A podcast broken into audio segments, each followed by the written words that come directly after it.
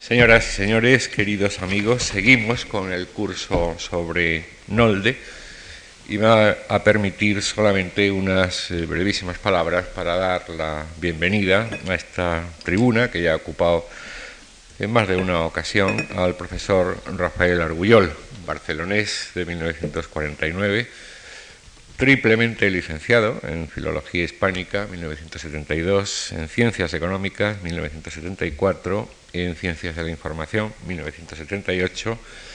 Hizo su doctorado en filosofía en el año siguiente y con, él, con su tesis consiguió el premio extraordinario en el curso 79-70. Ha sido profesor, entre otros sitios, en eh, Roma, en Berkeley, California, y actualmente es catedrático de Humanidades en la Pompeu Fabra de Barcelona. La bibliografía del profesor Argullol es muy abundante, incluidos libros de creación, poesía, por ejemplo, Disturbios del Conocimiento en el año 80, Duelo en el Valle de la Muerte eh, en el año 86, Narrativa, eh, todos recordamos eh, pues, su, última, su último libro, iba a decir novela, pero no me atrevo muy bien porque es más que novela, con, el que consiguió el premio Nadal en 1993, La razón del mal, y eh, sobre todo múltiples y muy estimulantes ensayos donde el arte y por supuesto la, estética suelen ser hilo conductor, pero no exclusivos protagonistas, porque los puntos de interés del profesor Argullol son eh, muy variados. Aquí mismo presentamos hace ya tres años eh, uno de sus últimos libros, Sabiduría de la Ilusión, publicado por eh, Taurus en 1994, y son muchos desde aquel temprano Tres miradas sobre el arte, etcétera, etcétera. Creemos que el profesor Argullol tiene mucho que decir sobre el asunto de Nolde y el romanticismo y le agradecemos mucho su presencia aquí hoy otra vez con nosotros y a ustedes que nos acompañen. Gracias. Muchas, muchas gracias. Muchas gracias por tus amables palabras y a ustedes por su presencia. Eh, mi participación dentro de este ciclo para mí tiene un relieve especial porque la, figura de Emil Nolde es, eh, pienso, una de las figuras claves en la génesis de, la modernidad, a pesar de que durante bastante tiempo quizá la singularidad de esta figura quedara como ensombrecida por el carácter colectivo de los movimientos eh, expresionistas.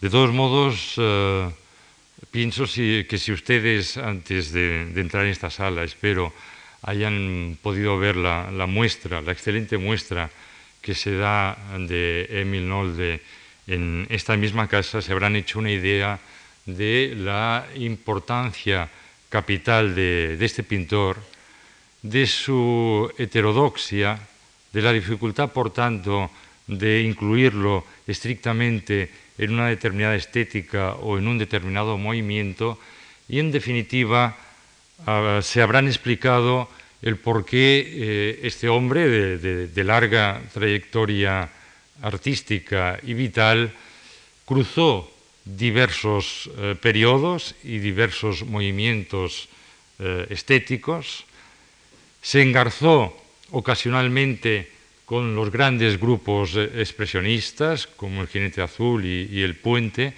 pero nunca, nunca quedó mm, adherido completamente en una militancia canónica y una militancia estricta en eh, ninguno de estos grupos. Seguramente, contemplando la exposición, también ustedes se habrán explicado el, por qué, en cierto modo, en cierto modo Nolde resultó tan intempestivo y aún resulta intempestivo para, nosotros.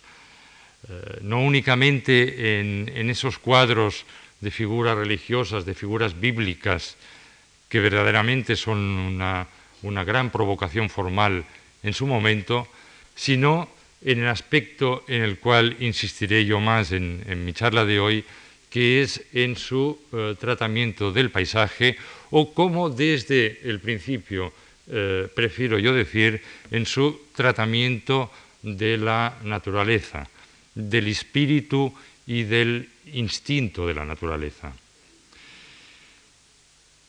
Me ha parecido conveniente, viendo un poco la, distribución del ciclo de, conferencias y lo que eh, iban a, a hacerlos, a expresar los, otros conferenciantes, me ha parecido que sería interesante precisamente centrarme en una vertiente principal de la, de la pintura de Nolde, la pintura de paisaje, pero centrándome en esa vertiente como consecuencia de respetar el título general de la exposición y del ciclo, es decir, pintor del paisaje, pintor de la naturaleza, en cuanto a captación religiosa o, si se quiere, en cuanto a transfiguración sagrada de esta naturaleza.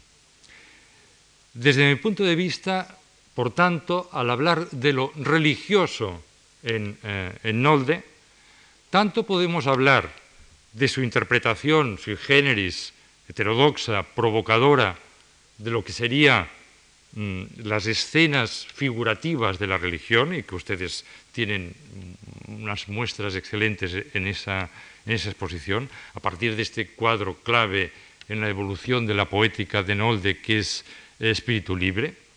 Eso sería efectivamente una de las vertientes en las cuales se traduciría el aspecto religioso de la pintura de Nolde, pero habría otro aspecto quizá para, para mí, quizá fundamental, menos, menos espectacular, menos aparente, pero para mí fundamental, según el cual Nolde tendería a realizar una aprehensión del paisaje como naturaleza, es decir, un poco en la tradición de la fisis griega, como naturaleza viva, y de la naturaleza como cosmos en cierto modo eh, divinizado y divinizante. De manera que su tratamiento del paisaje no podría desvincularse de sus grandes eh, visiones místicas y, en cierto modo, eh, desde el punto de vista de un calificativo religioso, de su concepción, por así decirlo, panteísta. Me ha parecido, decía antes, que dentro del contexto general de este curso universitario y de este ciclo de, conferencias, podía ser interesante o podría ser estimulante para ustedes mi aportación en una dirección, es decir, buscar qué apoyaturas, qué, qué fundamentos, qué referentes hay en el camino que conducen a esa concepción religiosa, mística, panteísta, cósmica de la naturaleza que eh, pinta Nolde. Y a partir de ahí es cuando, en cierto modo, yo les he preparado lo que podríamos llamar un diálogo de la pintura de, de Nolde con cuatro grandes interlocutores que tejen uno de los caminos más sólidos de la modernidad y sin duda son básicos para entender la comprensión del paisaje y de la naturaleza que hace la pintura eh, moderna. Esos eh, cuatro interlocutores, por cierto, de, cuatro nacionalidades distintas, pero unidos todos ellos por una cierta vinculación presente en Nolde nórdica, son Caspar David Friedrich, alemán, eh, William Turner, inglés, Van Gogh, holandés y Munch, noruego.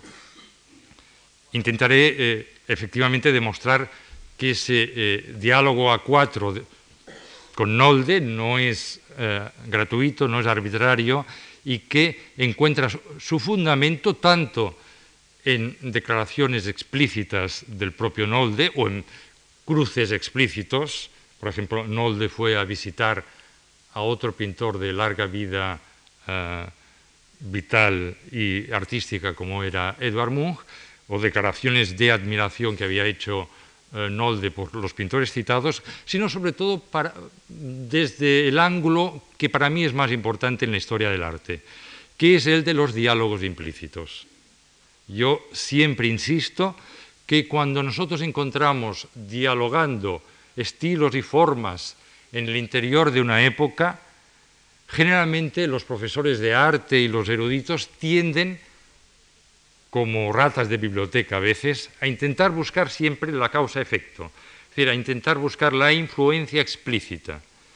Y muchas veces esa influencia explícita no se da, sino que forma parte de aquello que los alemanes llaman el espíritu de la época.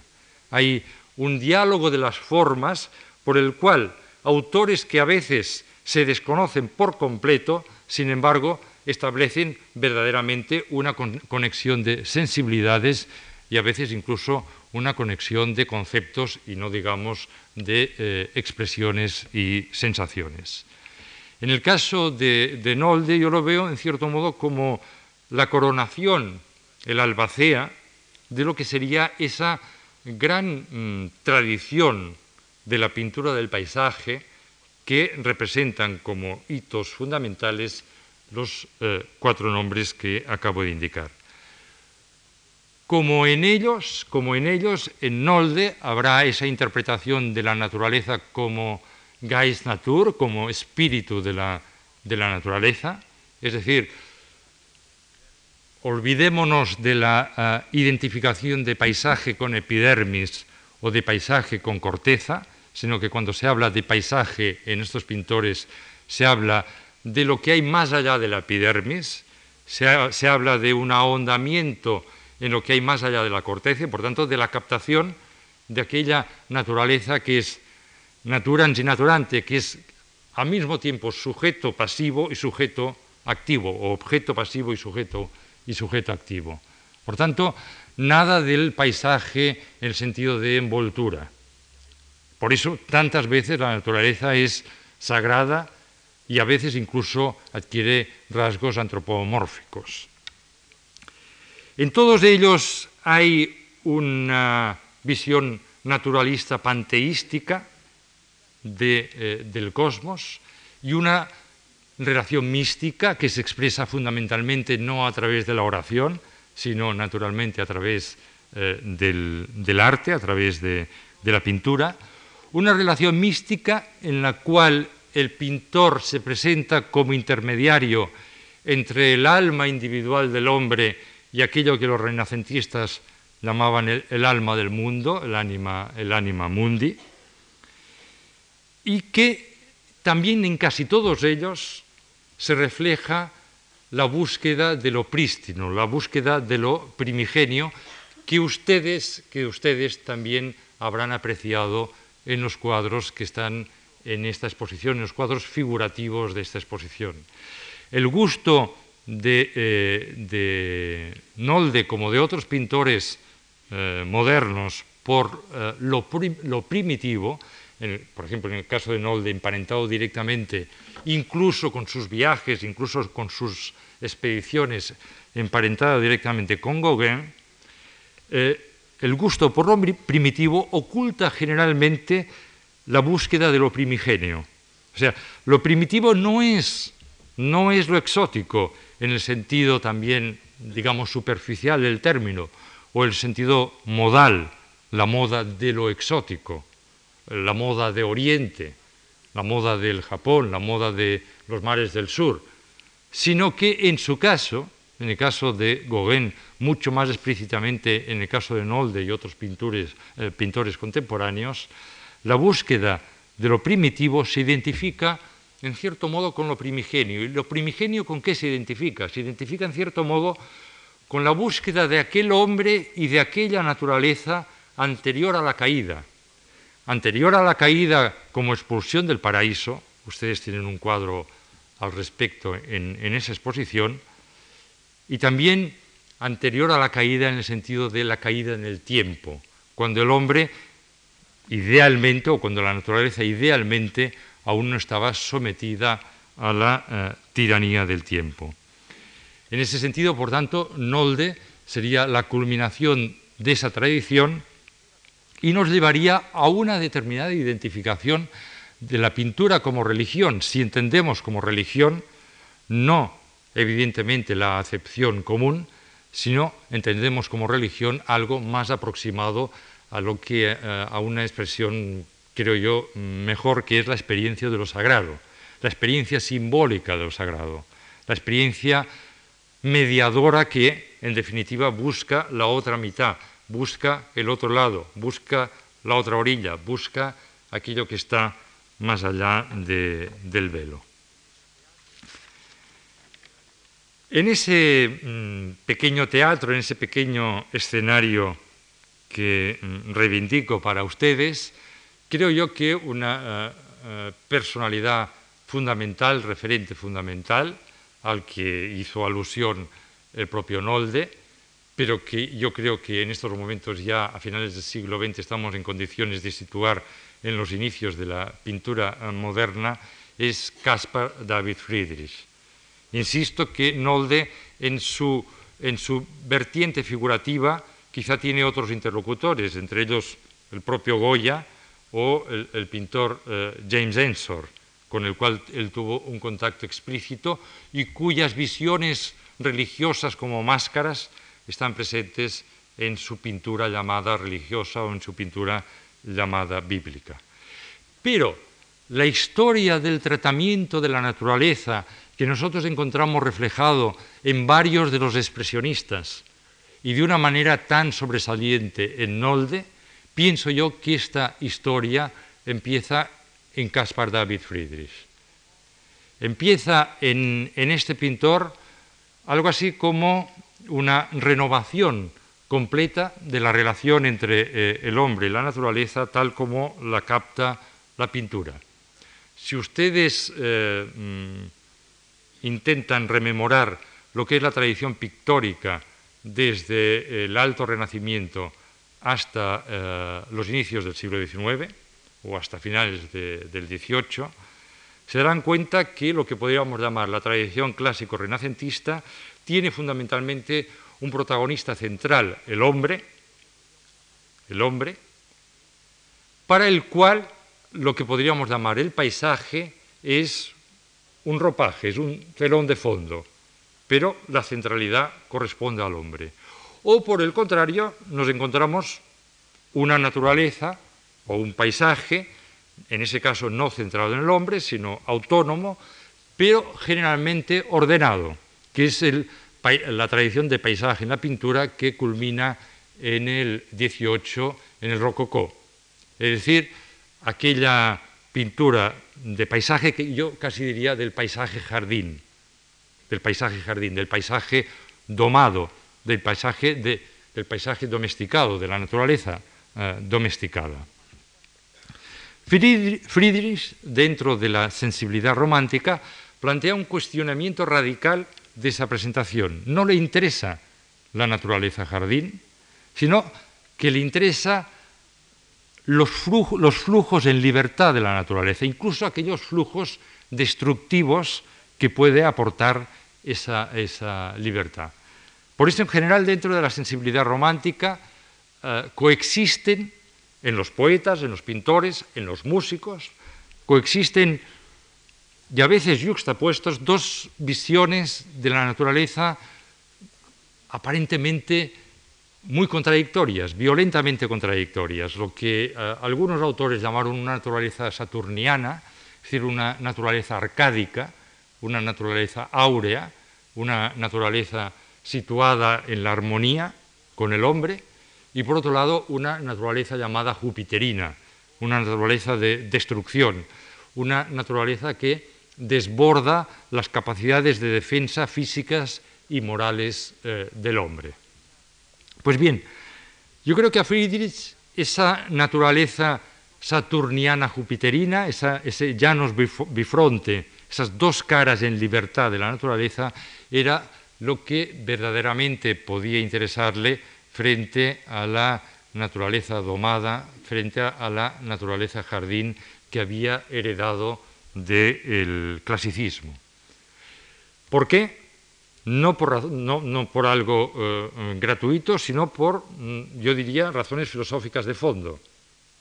Estamos en todos los pintores que he elegido aquí, ante pintores que al mismo tiempo tienen una enorme capacidad para pensar acerca de su pintura y a veces incluso me atrevería a decir para convertir a su pintura en pensamiento.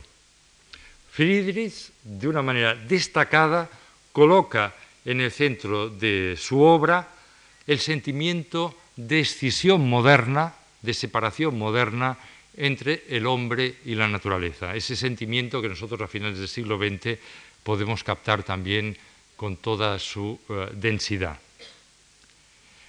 A partir de ahí, nosotros podemos llegar a contemplar en los, en los cuadros de, de, Friedrich una especie de, esquizofrenia, una especie de disociación entre una natu naturaleza abrumadora en su capacidad creativa y destructiva y un hombre que se siente alejado, separado de ella y quizá nostálgicamente eh, deseoso del retorno a esa naturaleza, como hubiera dicho el contemporáneo de Friedrich, el, gran poeta alemán eh, Hölderlin.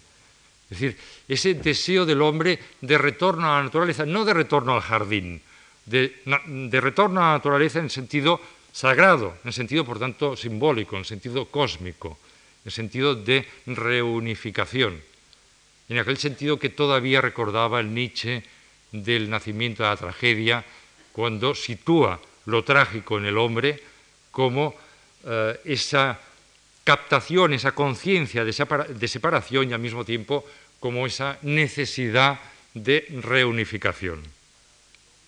Por tanto, esa naturaleza matriz que está separada del hombre es la que guía, en cierto modo, la, eh, la pintura de, eh, de, Friedrich y la que eh, le incorpora a, esas formas a veces violentas, que sobre todo luego captará, eh, que yo creo que es el segundo gran interlocutor, Turner.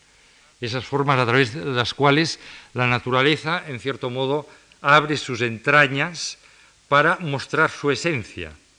Lo que, como luego diré, lo que buscaba pintar finalmente en su última etapa Turner no era tanto la naturaleza, sino la esencia de la naturaleza. Y él creía que eso como pintor podía conseguirlo a través de un determinado tratamiento del color y de la luz, elementos básicos para comprender la poética expresionista y elementos básicos para eh, comprender a, Nolde. Friedrich, todavía al principio con una concepción clásica de la pintura, sin embargo ya capta esa tensión trágica entre el hombre moderno o entre la conciencia del hombre moderno y la naturaleza como fisis, la naturaleza como uh, cosmos. Ustedes eh, deben entender que los cambios radicales en lo poético, estético que se dan entre el 18 y, el 10, y principios del 19 pueden casi resumirse en una anécdota que, yo creo que, que, es extraordinariamente ilustrativa. La madre del, filósofo Schopenhauer, en, una carta, explica cómo las señoras de buena posición, cuando después de pasar la, temporada en la Riviera italiana volvían a Alemania o volvían a Suiza, cuando pasaban por los Alpes cerraban las cortinillas del carruaje, porque la visión de los Alpes era de mal gusto, porque en definitiva lo que era de buen gusto era el orden, el orden del jardín, la naturaleza como jardín. Y de la misma manera que uh, nosotros hemos encontrado de mal gusto otras cosas, lo pornográfico desde el punto de vista de la naturaleza era la visión de los Alpes. Comparen ustedes eso esta carta, que es de los ultimísimos años del siglo XVIII, con la eclosión de la pintura de montaña y específicamente con la eclosión de la pintura del paisaje de los Alpes en el primer tercio del siglo XIX. Claro, no es solo anecdótico, no es solo una cuestión de gusto. Lo que cambia es, como antes decía, una visión profunda de la uh, situación del hombre, de la nueva situación del hombre, la situación del hombre moderno, y en definitiva de algo que luego se irá trasladando a las sucesivas expresiones de la, de la modernidad. Por tanto, no es de extrañar que el primer pintor que explícitamente en sus cartas y en sus anotaciones dice que lo que tiene que captar el artista no es aquello que ve, sino aquello que está detrás de lo que ve, y habla, por tanto, explícitamente de un ojo espiritual que va más allá de la visión fenoménica del ojo, es Caspar David Friedrich. El primero que explícitamente se propone él mismo y expresa también la amargura de no conseguirlo, se propone la captación y la expresión de ese eh, espíritu de la naturaleza. Ustedes eh, eh, recordarán algunos de los cuadros de Caspar David Friedrich, porque en estos últimos años han estado presentes en, muy presentes, incluso encubiertos de, de libros y de discos, y, en, y aquí en Madrid hubo una exposición muy buena de él hace unos seis o siete años. Recordarán eh, un cuadro que yo no he traído aquí, pero un cuadro de un, de un hombre que está sobre una montaña eh, y hay un mar de nubes delante de este hombre. Y se llama El viajero o el mar de nubes, este, este cuadro. En, este cuadro, el hombre, que aparentemente es un alpinista porque ha llegado a la cima de una montaña, sin embargo, va vestido con ropa urbana. Es decir, ahí nos introduce Friedrich la idea clara de lo que, a él no le interesa directamente el realismo y el naturalismo, sino que le interesa expresar esa escisión y nostalgia del hombre con respecto a la naturaleza. Eso mismo que, precisamente por fechas casi idénticas, expresaba también eh, el poeta italiano Giacomo Leopardi en su poema El infinito, cuando termina diciendo que la visión del infinito me anega, me ahoga, pero ahogarme en ese mar me es dulce. Ese sentimiento contradictorio que Kant describía como eh, placer doloroso o como placer negativo, esa mezcla de dolor y gozo que está implícito en esa sensación de excisión y de, nostalgia. Bien, eh, Friedrich expresa eso repetidamente en sus cuadros, la grandiosidad abrumadora, jupiterina a veces de la naturaleza y también ese eh, sentimiento de nostalgia, ese sentimiento de atracción por el abismo de la naturaleza que implica una experiencia cósmico-sagrada en la línea, pienso yo, en la misma línea que encontramos finalmente al cabo de 100 años en la eh, pintura de Nolde. Vamos a pasar algunas eh, diapositivas. Me perdonarán porque las diapositivas están en, un estado... Siempre las diapositivas están en mal estado, pero las diapositivas en este caso están en un particular mal estado por haber sido hechas directamente de un libro. Como siempre pasa también con las diapositivas, ustedes apreciarán un deterioro progresivo, porque a medida que nos alejamos de la imagen clásica y figurativa de la pintura, no se pueden hacer diapositivas. De los cuadros que hay abajo, no se pueden hacer diapositivas. Por eso hay determinados pintores o cuadros del siglo XX de los cuales no se pueden hacer catálogos realmente. Yo había visto varios libros y catálogos de un pintor que me gusta muchísimo en el siglo XX, que era Rothko. Pero hasta que no vi directamente los cuadros de Rothko, no me di cuenta del engaño profundo que eran aquellos eh, cuadros, aquellos catálogos y aquellas ilustraciones. Eh, me disculpo, pero al mismo tiempo me consuelo por el hecho de que ustedes tienen en directo la exposición. Friedrich todavía se ve bastante bien, Turner considerablemente mal y así progresivamente pero empezamos por eh, cuatro o cinco diapositivas de Friedrich para ilustrar lo que les he venido diciendo. Eh, por favor.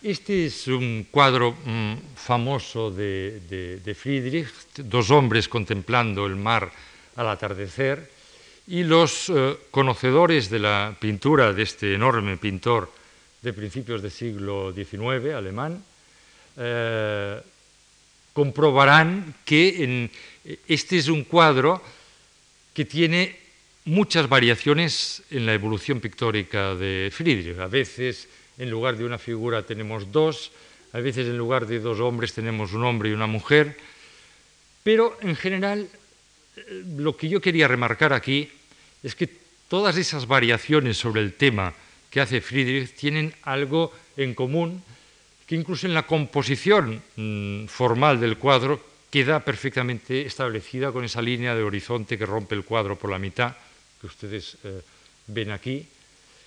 Y es lo siguiente, las figuras humanas de Friedrich generalmente, generalmente no, en su totalidad, menos algún cuadro de primera época, en su totalidad están de espaldas. Es decir, nosotros los espectadores nunca vemos sus caras, los vemos de espaldas. Y ellos a su vez están contemplando. Eso nos obliga a nosotros a ser contempladores de la contemplación. Por tanto, en la pintura eh, de la, naturaleza de Friedrich lo que se introduce es una contemplación de la contemplación. ¿Y qué significa esa contemplación de la contemplación? ¿O qué, eh, o qué busca Friedrich en esta contemplación de la contemplación? Precisamente la plasmación de lo que antes les decía yo. El sentimiento de que nosotros estamos profundamente separados de esa naturaleza cósmico abismal que se abre delante de esas dos figuras, separados, pero sin embargo la disposición de las figuras nos introduce a un clima de nostalgia, nos introduce a un clima de añoranza de esa misma naturaleza. Por tanto, este cuadro que ustedes encontrarán en distintas uh, variaciones en la, pintura de, de, de, Friedrich, introduce muy bien al tema de la escisión captada por la sensibilidad romántica muy bien entre el hombre moderno y la naturaleza, es decir, una naturaleza deshumanizada y un hombre desnaturalizado. Siguiente, por favor.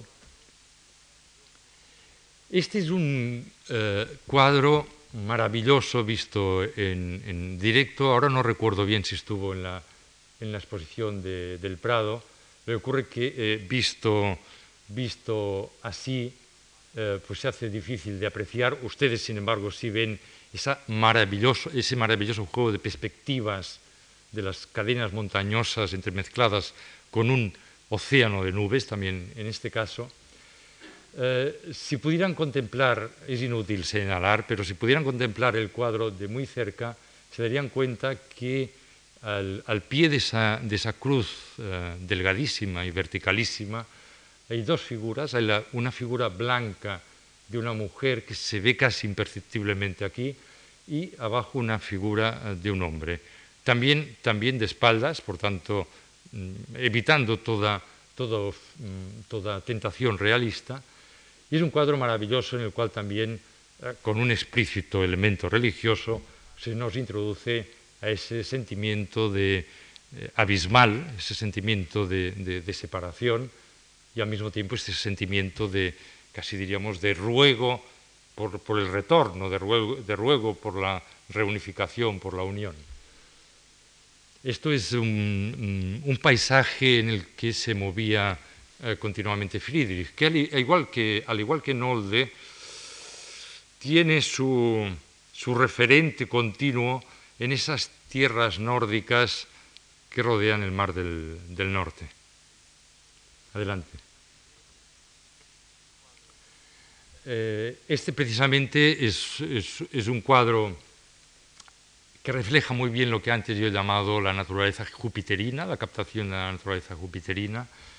Es eh, el mar de hielo, se llama, lo, tituló, lo tituló Friedrich, el, mar de hielo. Otros eh, críticos posteriores lo llamaron también el fin de la esperanza es un naufragio, pero quizá uno de los más espectaculares naufragios de la eh, pintura del siglo XIX.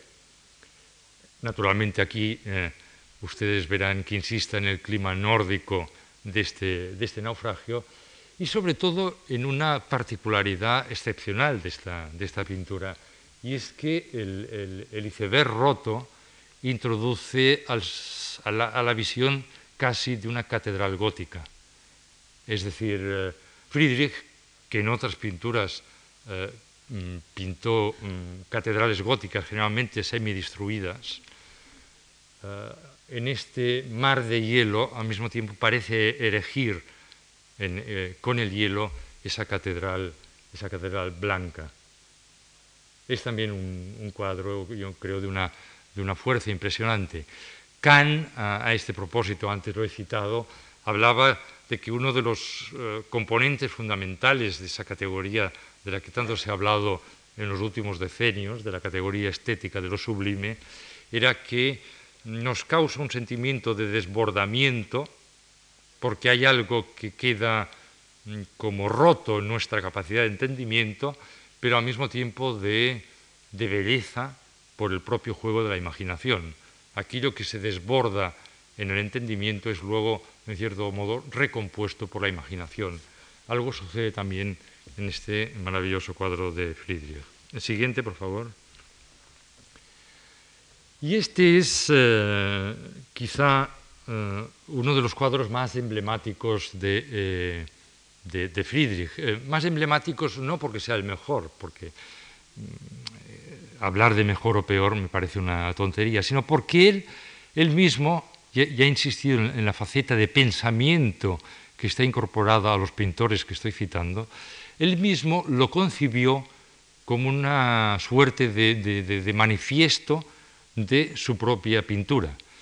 Y de hecho este cuadro expuesto, creo que en Dresde, en 1811, causó un revuelo considerable en aquel momento. ¿Por qué? Porque este cuadro venía como a destrozar la tradición pictórica anterior de la naturaleza, no solamente de la naturaleza jardín, de la naturaleza orden, sino de la perspectiva renacentista. Ustedes rememorarán perfectamente que la perspectiva eh, renacentista nos introduce a la ventana, nos introduce a la profundidad. En cambio, este cuadro, naturalmente, sobre todo visto en directo, nos introduce a un mundo que parece que se nos caiga encima. Es decir, en lugar de viajar nosotros a través de la profundidad de la ventana, parece que ese, ese mundo que está contemplando el monje, el monje a orillas del mar, caiga encima del espectador. Los tres mundos, la, tierra, la franja de tierra, la playa, el mar y el, cielo, prácticamente confundido con el mar, formando una especie de continuum que casi aplasta al espectador de la misma manera que en cierto modo está aplastando al, monje que lo está contemplando con ese doble sentimiento. Eh, una de las uno de los comentarios más curiosos sobre este cuadro, cuando causó este, este escándalo en, en, 1811, procede del escritor y poeta alemán Heinrich von Kleist, que dijo, me parece que me he quedado sin párpados al ver este cuadro. Es decir, creía que era como si los ojos, los ojos del contemplador se hubieran desprovisto de eh, párpados. Bien, por favor, aquí acaban las, diapositivas, las ilustraciones de, Friedrich, el cual engarza, si Friedrich lo situamos nacido en el último tercio del siglo XVIII y avanzando en su vida por la primera mitad del siglo XIX, encontramos a un pintor prácticamente contemporáneo de él, eh, un año posterior, de, nacido en 1775, eh, William Turner, nació un año después que Friedrich, pero que a mi modo de ver es, el otro, es la otra gran columna en, el tratamiento de la naturaleza, en el tratamiento de, del paisaje, tal como mm, luego lo captarán finalmente los expresionistas y en el caso que estamos comentando de una manera señalada a Nolde. Turner, mm, supongo que muchos de, ustedes han visto algunas veces eh, las obras de Turner. Quien eh, no la haya visto, pues eh, en Londres la visita a la National Gallery queda ya totalmente justificada por el museo anexo actualmente dedicado a Turner. Turner dedicó, tuvo también una larga vida, dedicó, porque murió a mediados del siglo XIX, dedicó unos 60 años a un progresivo tratamiento de la naturaleza, donde muchos ponen paisaje, yo sigo insistiendo en hablar más de naturaleza, pero si quieren tratamiento del paisaje o de lo hondo del paisaje, de la profundidad del paisaje, de lo, esencial del paisaje. Si ustedes, por ejemplo, visitan este anexo de la, National Gallery, pueden tener una cabal idea de la evolución de la estética de Turner en una sala espléndida dedicada a su captación de Venecia. Turner, como muchos de los pintores nórdicos, hacía el viaje a Italia, porque el viaje a Italia era el viaje para aprender la pintura. No había ningún pintor que se preciara del siglo, eh, del siglo XVIII y también después del siglo XIX, pero sobre todo del siglo XVIII, que no realizara su famoso viaje a Italia. Nosotros muchas veces conocemos más por los escritores, el viaje a Italia de Stendhal, el viaje a Italia de, Goethe y tantos otros viajes a Italia. Pero los pintores también lo, hacían y, y, en el caso de Turner, que lo anotó todo a lo largo de su vida, lo anotaba. No solamente lo anotó todo, sino los cuadernos de viaje de Turner eran cuadernos escritos, pero cuadernos de dibujos, absolutamente espléndidos. Entonces escribía y dibujaba aquello que captaba.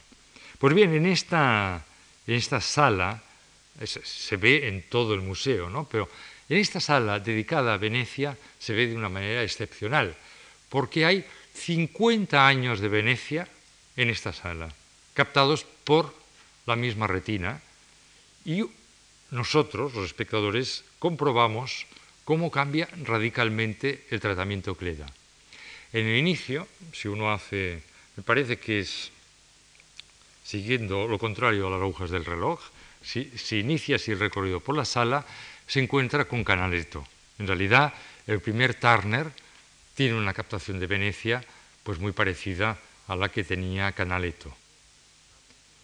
A medida que va avanzando, sin embargo, Turner va introduciendo sus progresos en el análisis de la luz y en el análisis del color.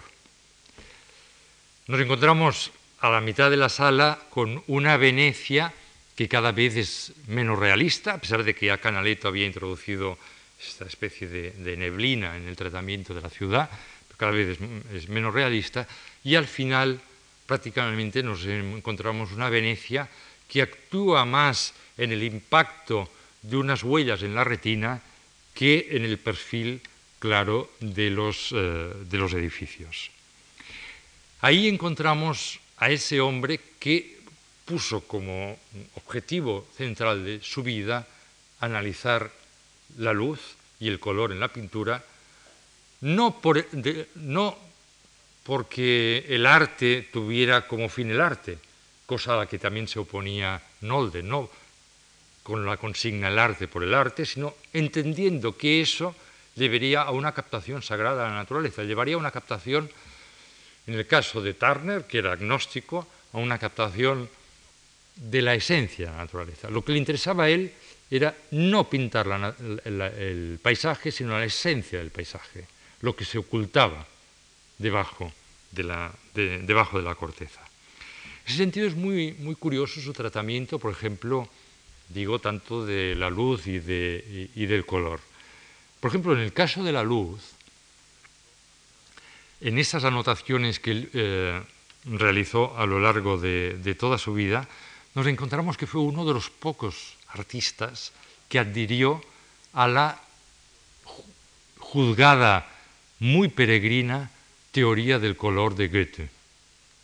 Goethe, contra toda evidencia científica de la época, y también de la nuestra todavía, evidentemente, refutó la teoría del color de Newton, la teoría de los colores de Newton. Goethe no creía que los colores fueran el fruto de la descomposición espectral de la luz, sino que eh, creía que eh, los colores eran fruto de un proceso dialéctico entre lo que podríamos llamar la luz y la oscuridad, de tal manera que el propio negro era un color, la propia penumbra era un color.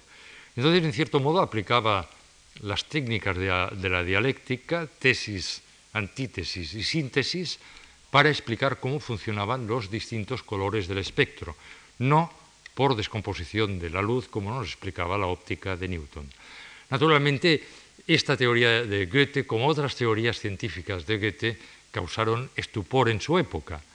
Sin embargo, mm, Turner, que, estudió a fondo el libro El ensayo de Goethe, adhirió a esa teoría y efectivamente creyó, como el propio Goethe, que habían determinados colores del espectro fruto de ese juego dialéctico que indicaban incluso, diríamos, elementos psicológico-morales.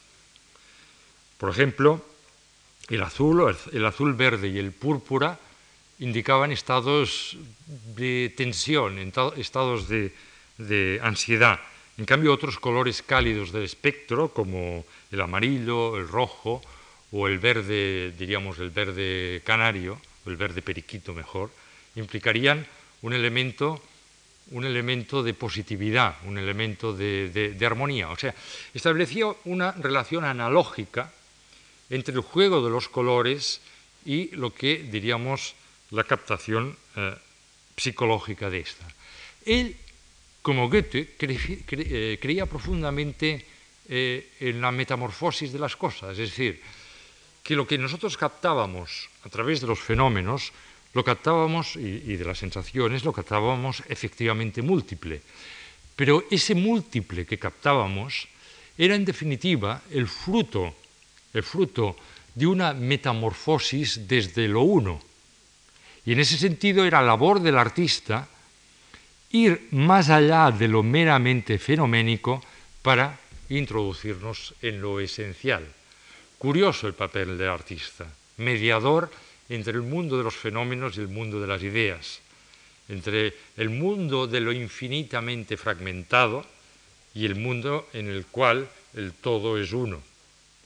En ese sentido, Turner, por tanto, adhirió a esa posición y, mm, aunque con menos militancia que el, propio Goethe, la trató de incorporar a sus investigaciones sobre la función del color y la luz en el tratamiento de la pintura. Pero yo creo que hubo en él también otra, otro gran hallazgo, otro gran descubrimiento, otra gran síntesis. Pintor que podríamos llamar nórdico, como todos los demás que aquí estamos eh, tratando, se vio sin embargo él fascinado por el sur, también como todos los demás.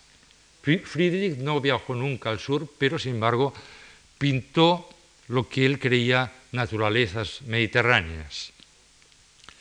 Van Gogh, como sabemos y como veremos, pasó de, lo nórdico a, la naturaleza de la Provenza. Y Nolde, como hay en alguna expresión también en, esa exposición, pasa de su amor continuo por el norte, sin embargo, a esa expedición a los mares del sur y a la importancia que da a esa, a esa expedición, casi, y a su conexión con Gauguin a través de esa expedición. Turner eh, hizo más, yo creo que hizo más en, el tratamiento del color, en la pintura y en el tratamiento de la luz. Y es que, en cierto modo, Mm, refundió tradiciones. Mm, habiendo estado mucho tiempo en Italia y conociendo, habiendo estudiado a fondo la pintura eh, italiana, yo creo que él lo que hizo es refundir la, tradición renacentista del color, del gran dominio cromático de los venecianos, eh, Bellini, Tiziano, Tintoretto, Veronese, eh, Giorgione, con lo que podríamos llamar la tradición eh, del dibujo y de la luz y de la perspectiva y de la forma que tenían algunos italianos como, Leonardo o algunos de los grandes nórdicos también o centroeuropeos como Durero o Rembrandt.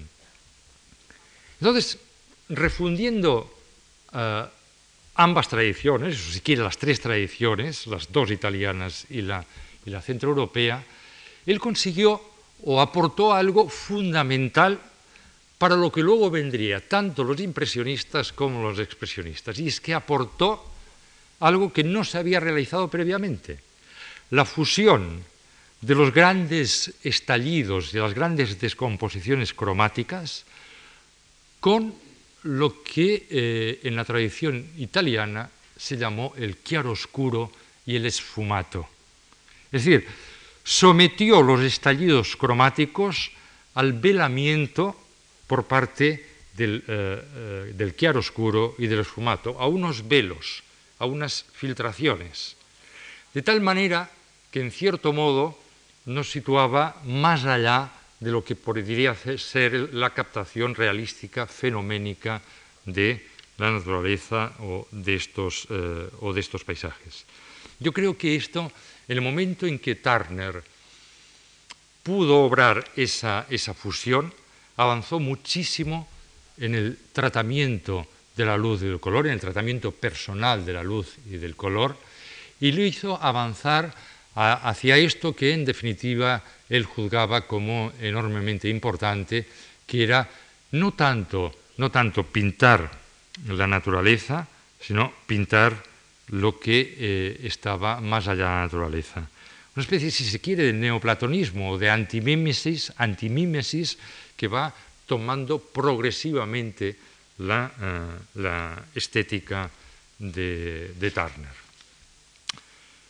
Bueno, me, encantaría extenderme muchísimo más, pero por razones de tiempo vamos a ver aquí algunas malas imágenes de este, de este gran pintor, de este segundo interlocutor en nuestro pequeño teatro, interlocutor de Nolde. Por favor.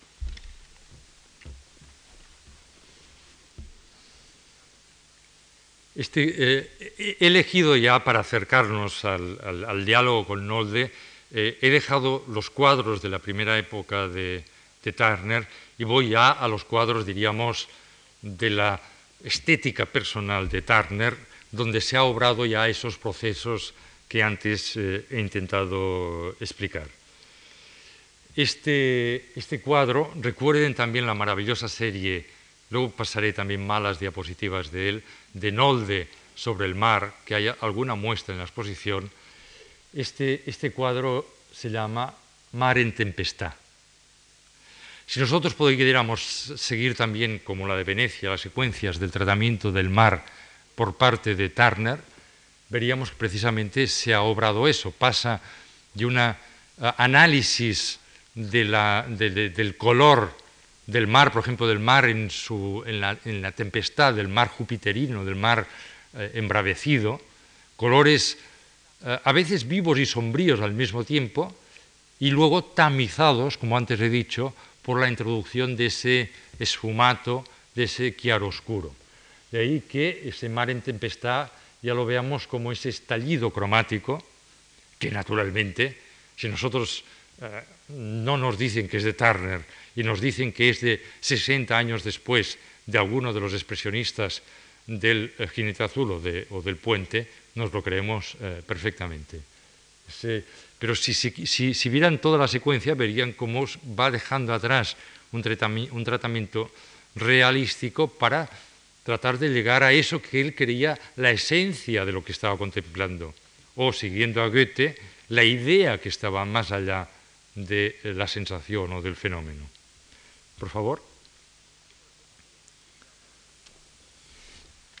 Este, por ejemplo, se llama, mm, eh, ilustrativamente titulado por Turner, lluvia, vapor, pero fíjense ustedes en el tercer, eh, en el tercer eh, título, velocidad. Lluvia, vapor, velocidad. Que alguien titule a uno de sus cuadros velocidad indica claramente que verdaderamente a él ya no le interesa exclusivamente captar una figura o captar un paisaje, sino que lo que realmente le interesa es captar el movimiento esencial que se oculta tras esa figura o tras eh, ese paisaje. Por favor. Este que eh, enlazaría eh, he elegido especialmente estas dos ilustraciones por el tratamiento del mar que hace Nolde. Este es el primero que hemos visto, era tempestad en el mar, este es incendio en el mar. Casi sobran los comentarios si ustedes, viendo la exposición o viendo las ilustraciones que luego pasaremos rápidamente aquí, lo emparentan con el tratamiento del mar que hace Nolde y que también han hecho otros, otros expresionistas. Y por fin las dos últimas, quiero llamarles también especialmente la, la atención de estas dos últimas porque eh, van conjuntas y, de hecho se exponen conjuntamente. Esta es eh, la, tarde, la tarde anterior al diluvio, llamada también oscuridad y penumbra. La tarde anterior al, diluvio universal, oscuridad y penumbra. Pero la particularidad que tendrá con su simétrico, que será luz y resplendor la mañana después del diluvio, que son dos cuadros simétricos, es que Turner puso, y todavía figura como subtítulo, la teoría del color de Goethe.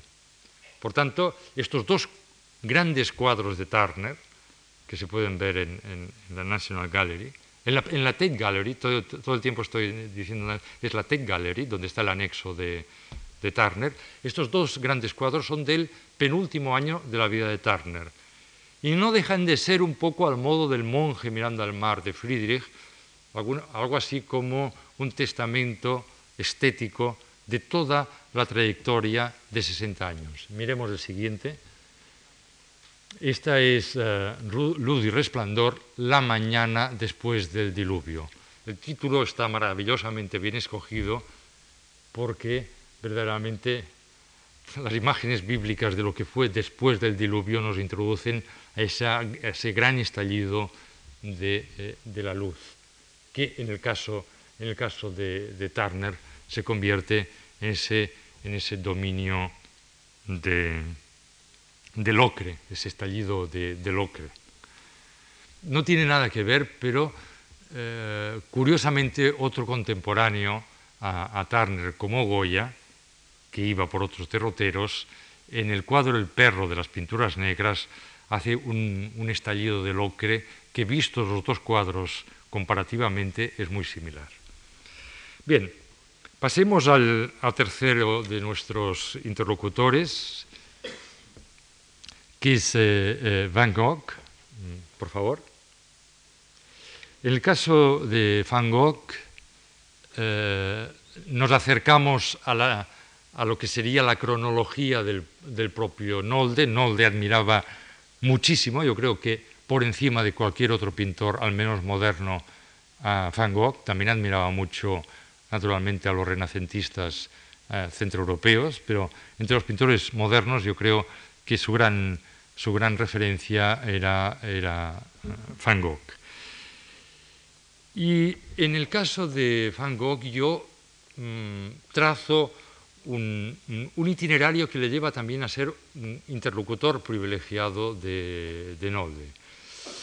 Me, encantaría también aquí eh, extenderme más en este, eh, en este tercer miembro del teatrillo, pero para intentar darles eh, en el menor tiempo posible el máximo de, ideas, diría que la, brevísima vida de artista, de pintor, porque a diferencia de los otros que hemos dicho y del propio Nolde o de Munch, que tienen vidas larguísimas como artistas, Mm, Van Gogh, que se suicidó joven, pintó muy poco, pintó a lo largo de nueve años, no llegaron a diez años, eh, del, 80 al 90 del siglo pasado.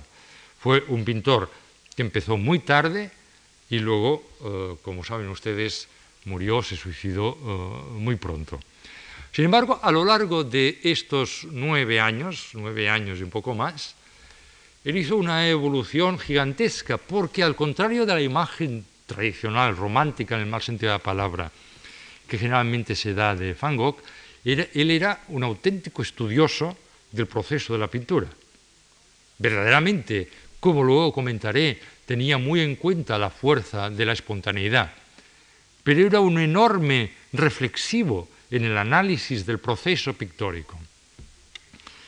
Y ese proceso, que es el que retardó su auténtica incorporación al mundo de la pintura, porque estaba obsesionado precisamente en el significado, pero también en el análisis formal de la, pintura, esto le hizo evolucionar a ese Van Gogh esplendoroso final de, de de, la Provenza.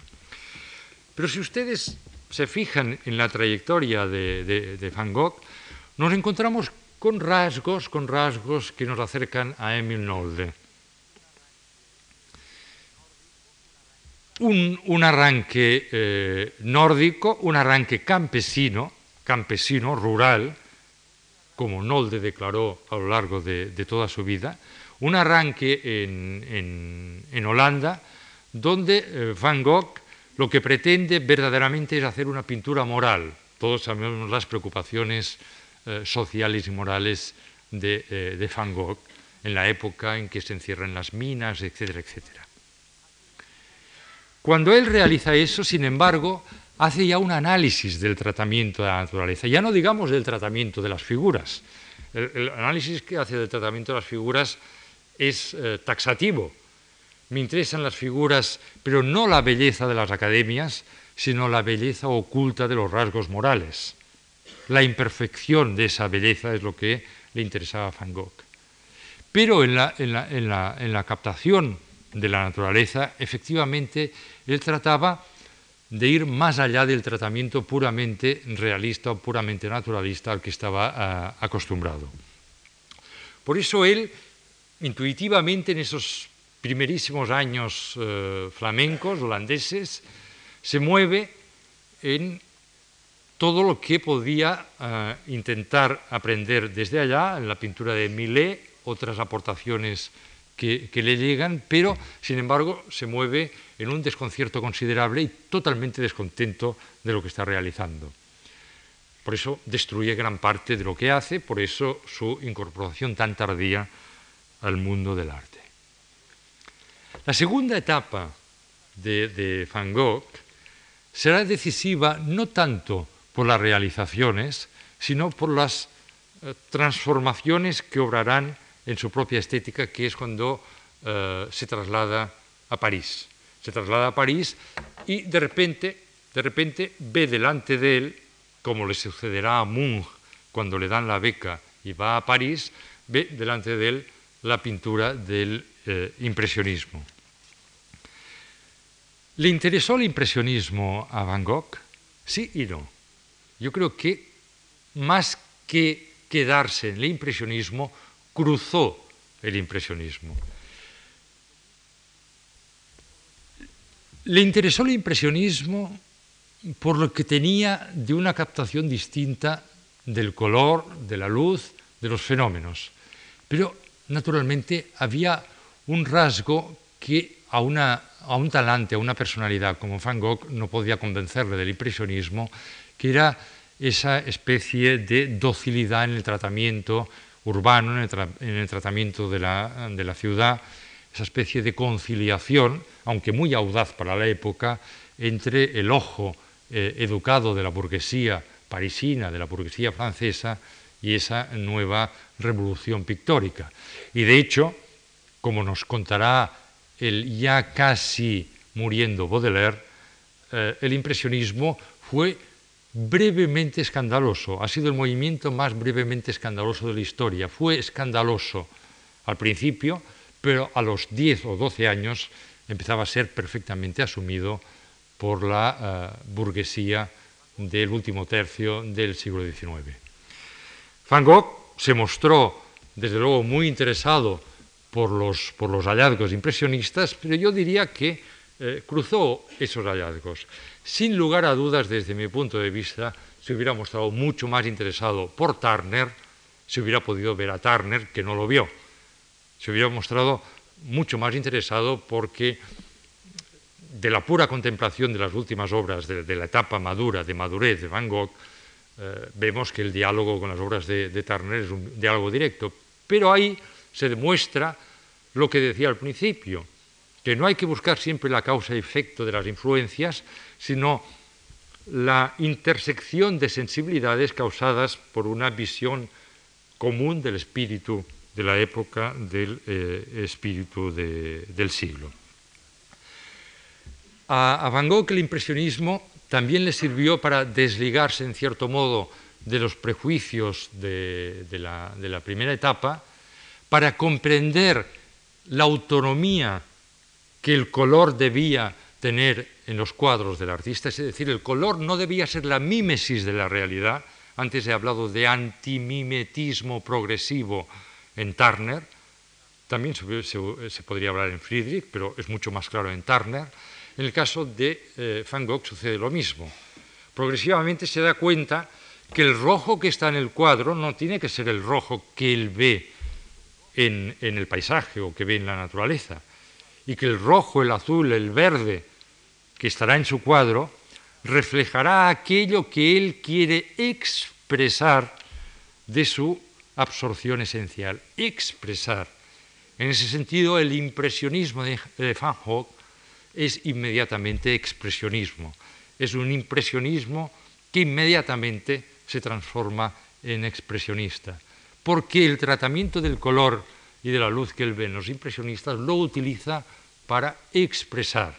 Y en ese sentido, verdaderamente reivindica una autonomía, casi una, independencia de los colores de la obra. La obra es otro, es otro mundo, el cuadro es otro mundo y en ese otro mundo rigen otras leyes y esas otras leyes expresan lo que está en el interior del artista. Nos remite en cierto modo a Friedrich, esa alma individual que en un temperamento místico como el de Van Gogh quiere comunicarse con lo divino o con el alma del mundo o con la naturaleza divinizada, pero para comunicarse no puede hacerlo a través de una mímesis directa, sino precisamente a través de esa expresión desde, desde eh, el interior.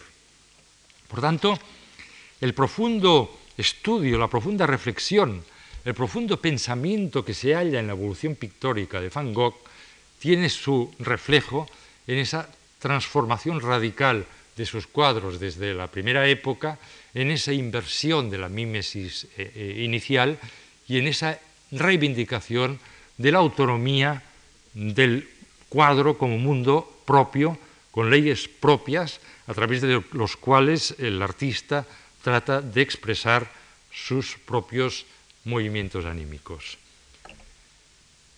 Y como todos sabemos, la coronación, el clímax de estos hallazgos los conseguirá Van Gogh cuando eh, en la Provenza se encuentre en definitiva ante unos paisajes que le fascinan, pero que sobre todo él cree que mm, ponen en la práctica esas nuevas visiones, esas nuevas teorías, que son por un lado formal pictóricas, pero por otro lado profundamente religiosas o profundamente místicas que hay siempre en Van Gogh. Es ahí cuando él en sus cartas, por ejemplo, las, eh, maravillosas cartas a, su hermano, al, hombre, al único hombre que le quiso y le protegió toda su vida, su hermano Teo, y son un verdadero tratado de pintura, asistemático, pero un auténtico tratado de pintura, en esas cartas que le envía, las cartas ya desde, desde, desde la Provenza, nos encontramos al Van Gogh que llega a la plena madurez.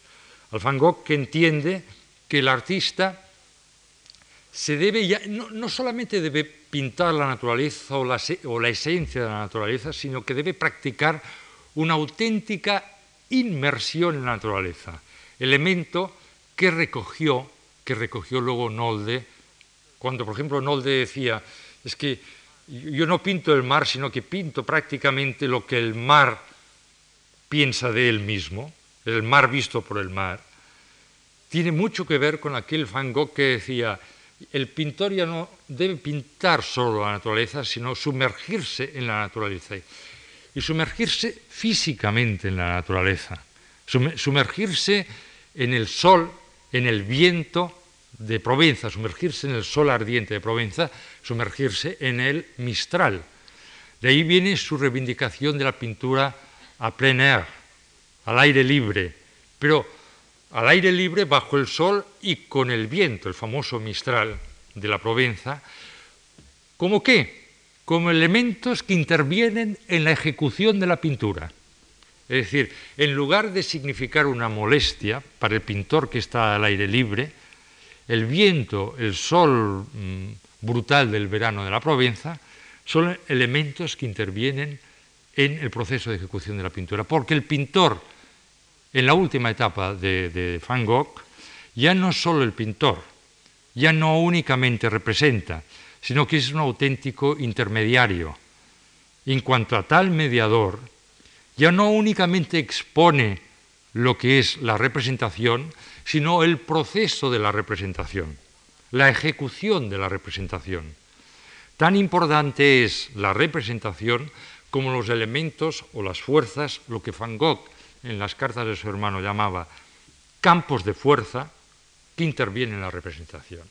Es lo mismo que nos dice en su autobiografía Nolde cuando está en aquella, eh, aquella cabaña al lado del mar, que el, representar, pintar al aire libre no es, no es únicamente representar, es convertirse en auténtico mediador con la naturaleza, con ese deseo de naturaleza, con esa ansia de naturaleza que veíamos, por ejemplo, en, en Friedrich y en, y en Turner.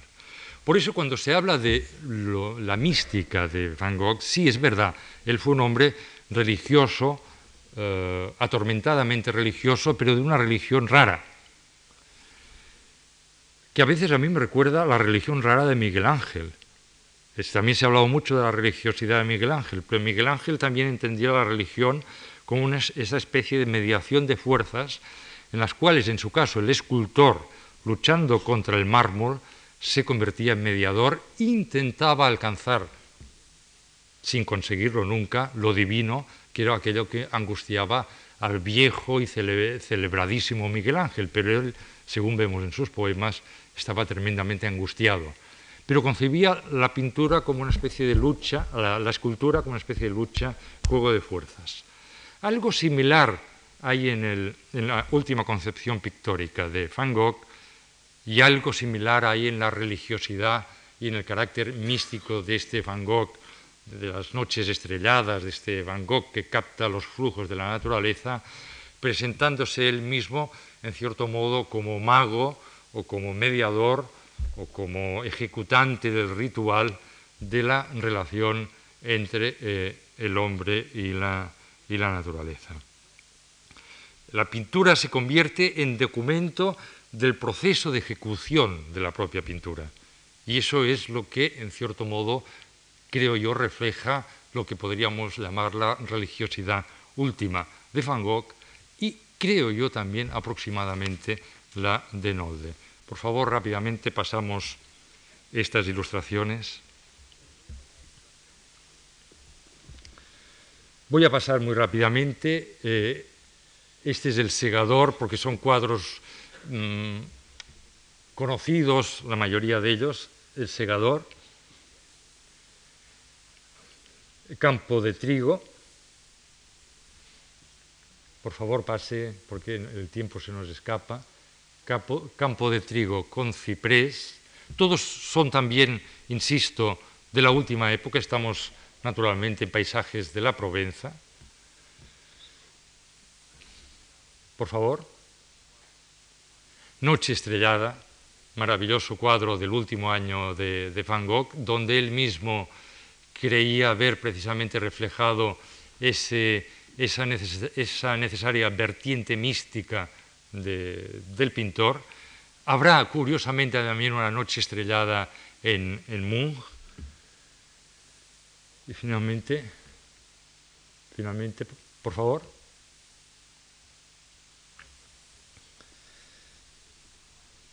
Casas con techo de paja, también del último año, también del último año de la vida de, de Van Gogh, 1890. Por favor.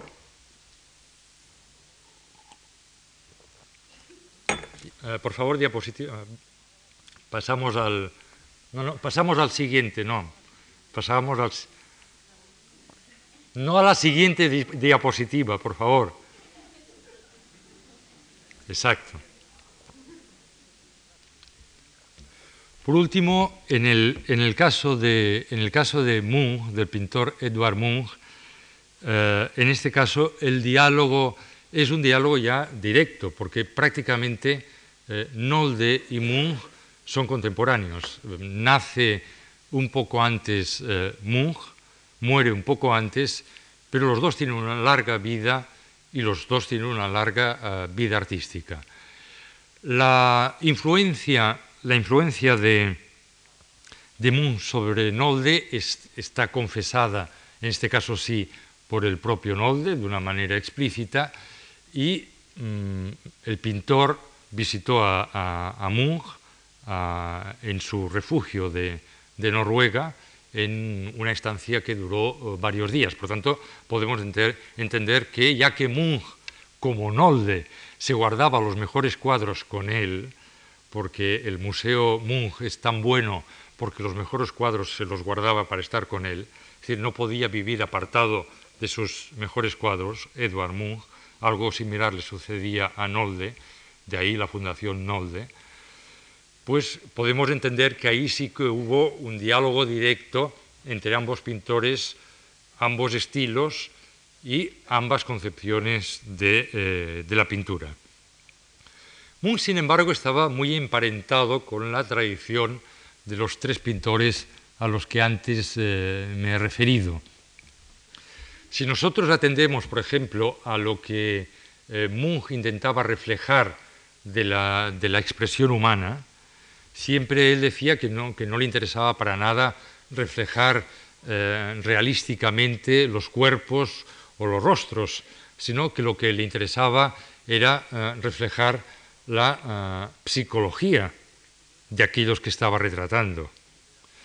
Por eso yo en algún momento, en algún escrito he hablado de la pintura de Munch como una fisiología del alma, aunque sea esto una aparente contradicción porque lo que realiza es casi convertir en carne viva lo que sería propio de la psicología, algo que entre paréntesis continuó Bacon posteriormente. En el caso de Munch, por tanto, lo que le interesaba era eso. Lo que le interesaba era no tanto mm, retratar, por ejemplo, realísticamente las emociones en un rostro, sino, como él decía, retratar las eh, emociones mismas. Cuando él se fue becado a París, referencia a la que antes he hecho en comparación con Van Gogh, curiosamente no aprendió tanto como Van Gogh de lo que vio en París, Munch, sino que según confiesa Munch, donde aprendió más es cuando se escapó a Monte Carlo y se fue al casino de Monte Carlo, porque verdaderamente lo que le interesó del casino, que él en un momento llama mi laboratorio, mi laboratorio, es las caras de los jugadores. Porque como todo el mundo sabe, los grandes jugadores son, alguien, son, son personas que tienen una cara contenida en las grandes victorias, en las grandes derrotas. Entonces, Moon parece ser que se pasaba horas y horas en el casino de Monte Carlo contemplando los pequeños movimientos faciales de los triunfadores y de los perdedores porque entendía que en aquellas máscaras, y máscaras serán Munch y máscaras serán Nolde, en aquellas máscaras se reflejaba contenidamente la emoción misma. No en el retrato desencajado y realístico y naturalístico de lo que podían ser las emociones, sino en esas máscaras de la emoción. Por eso Munch, si Friedrich retrataba de espalda, Turner no retrataba. Van Gogh evolucionó de la manera que sabemos y que hoy no he podido tratar, por ejemplo, en el retrato y en sus propios eh, autorretratos. Munch evoluciona hacia el, rostro como máscaras. El famoso grito que antes ya nos ha salido en la diapositiva, como máscaras. Como máscaras serán aquellos que conectarán tanto con Munch los expresionistas de los dos movimientos y el propio Nolde, como eh, hemos visto en la exposición. Por tanto, lo que le interesa es la emoción misma, lo que le interesa es la fisiología del alma, lo que le interesa es el instinto, el instinto. No puedo ocuparme ahora de la importancia que tiene la sexualidad, por ejemplo, la sexualidad desatada violentamente en los cuadros de Munch, porque me ocupo más del tratamiento de la naturaleza. Pero si tiene importancia el sexo en, el tratamiento figurativo de, de Munch, igual importancia diría que tiene el sexo, o el instinto, si se quiere ser más moderado, en el tratamiento de la naturaleza que hace Munch. Y entonces yo completaría lo que vengo diciendo de la captación del espíritu de la naturaleza en los pintores anteriores con la captación del instinto de la naturaleza, que es lo que verdaderamente, según confesión propia, le interesa a, a Munch. Es por eso que, eh, por ejemplo, cuando él pasa por París, ve los paisajes impresionistas, los paisajes urbanos del, París impresionista y postimpresionista, evidentemente le, interesa también muchísimo, pero no acaba de convencerle como a Van Gogh, porque verdaderamente él lo que intenta es otro tipo de visión de lo urbano, otro tipo de relación de lo urbano con la naturaleza. Por ejemplo, eh, un cuadro famoso que no, he traído aquí, la, avenida Franz Johann de, de Copenhague, hay un cortejo de máscaras por la ciudad que parecen a puntos de estar como aplastados por una naturaleza que es a sí mismo como una máscara. Y eso sucede en el más famoso de los eh, cuadros de, de, Munch, que, eh, que, es El Grito, del que hay eh, diversas, diversas mm, versiones, pero en el que se refleja de la manera más cuidadosa, creo yo, o más sintética, tanto su visión del hombre como su visión de la naturaleza. Eh, pasemos ahora esas diapositivas que ya estábamos pasando.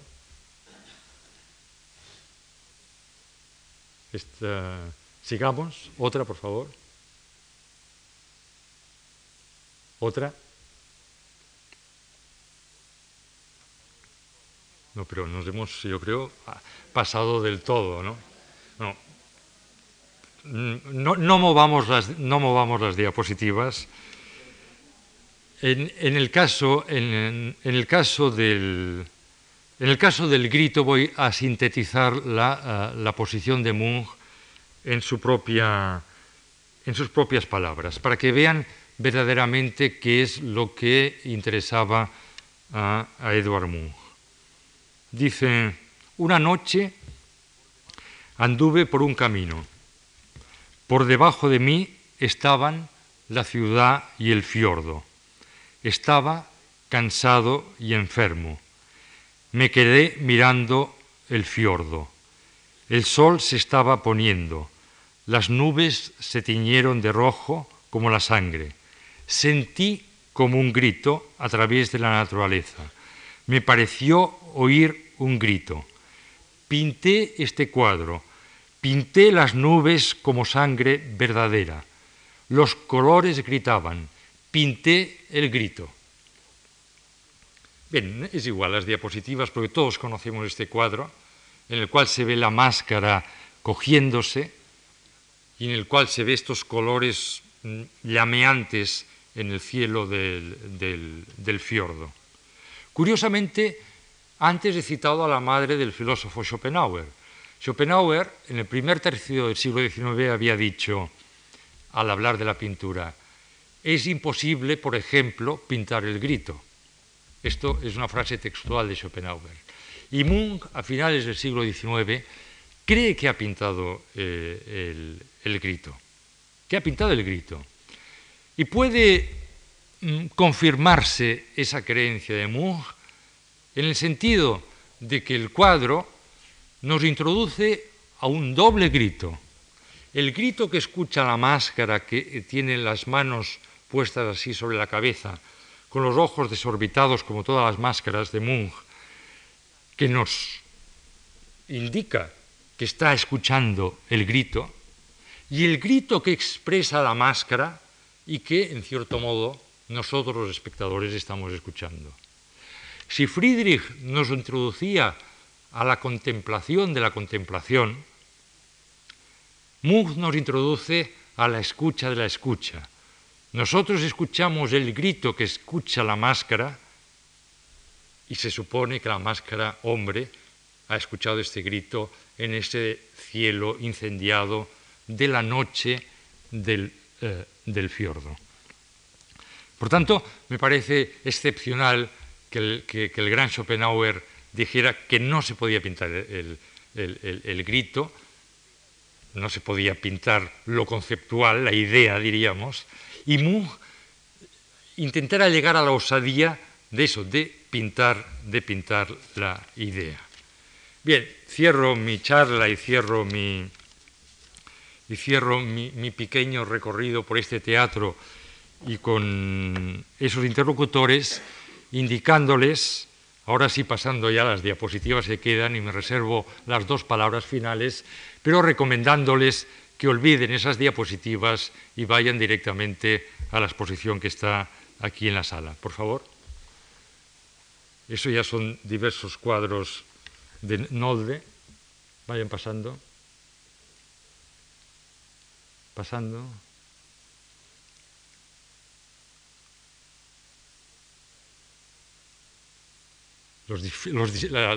ya, han visto aquí debajo que me parece hay dos de las secuencias, esta especie de, gran secuencia que hizo del mar en otoño eh, Nolde.